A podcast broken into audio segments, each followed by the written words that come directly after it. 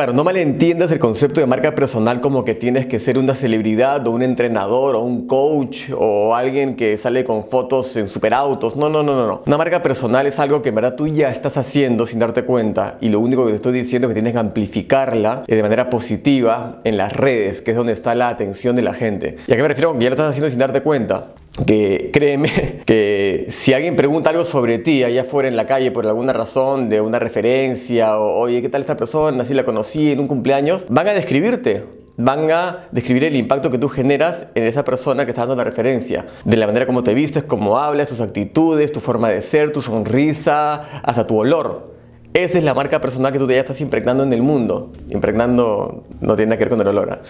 Y justamente sabiendo que ya tienes eso, ahora hay que pulir y amplificar. Y ahí es cuando te digo lo que hemos hecho en el reto con todo el equipo, que es de crear un post a través de redes sociales, porque todos los días, Instagram y Facebook, sumado a una historia en cada uno. Porque créeme, que dentro de toda esta parafernalia de egocéntrica de lo que se vive en esas redes sociales, lo que más necesita la gente es originalidad y luz. Y tú puedes ser esa luz no creando contenidos, es un concepto bastante ya efímero documentando. Estás yendo a un entrenamiento, estás en el gimnasio, estás yendo a recoger a tus hijos por la libertad que te da tu negocio. Documenta eso y pon algo lindo, inspira a la gente y créeme que eso va a generar un impacto, una luz muy fuerte. Mira el video que subí al grupo y ahí hablamos, porque ahí está explicado un poco más largo. Dale, abrazo.